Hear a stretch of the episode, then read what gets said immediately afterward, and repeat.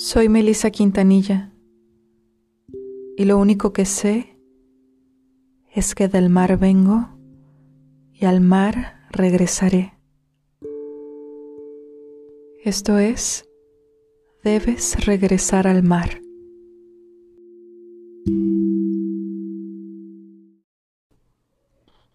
Desde que tengo memoria, no recuerdo ninguna noche sin sueños. Por lo general son tres. A veces recuerdo fragmentos de alguno, pero siempre están. Ustedes no lo creerán, pero cuando era pequeña lograba la continuación de algún sueño. Es decir, el lunes soñaba la parte A y el martes por la noche con la B. Tengo que confesar que durante la pandemia mis sueños me hacen sufrir por las noches. Invasiones extraterrestres, fuego, quirófanos, yo huyendo de dinosaurios o personas que ya no deseo ver en mi vida, incluso a veces teniendo una vida normal. La lista es larga y aterradora. Por lo general despierto de golpe y asustada.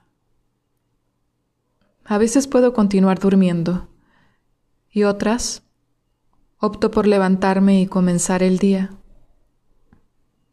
Y mi día no comienza sin una taza de café en mis manos. En ocasiones tomo esa taza de café llorando. Y me gusta. Así como me gusta reír, también me gusta llorar.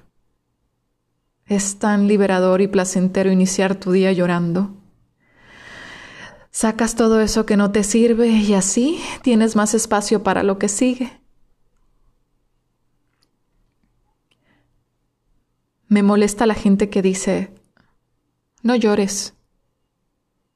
¿Por qué no? No saben de lo que se pierden. Yo no sería yo si no llorara y los que me conocen saben de qué hablo. Supongo que aquellos que piden que no llores es porque saben manejar sus emociones con tal elegancia. Se creen unos dioses de la inteligencia emocional.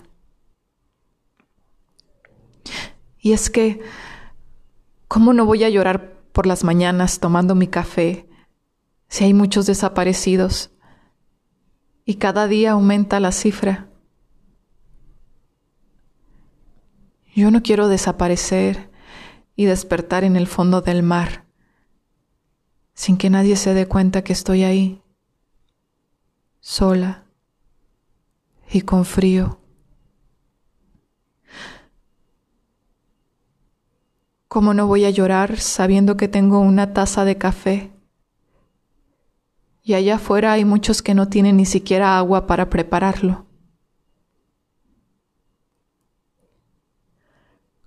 ¿Cómo no voy a llorar si mis sueños me despiertan en mi cama cuando otros ni siquiera saben que pueden despertar? O cuando ni siquiera tienen tiempo para soñar.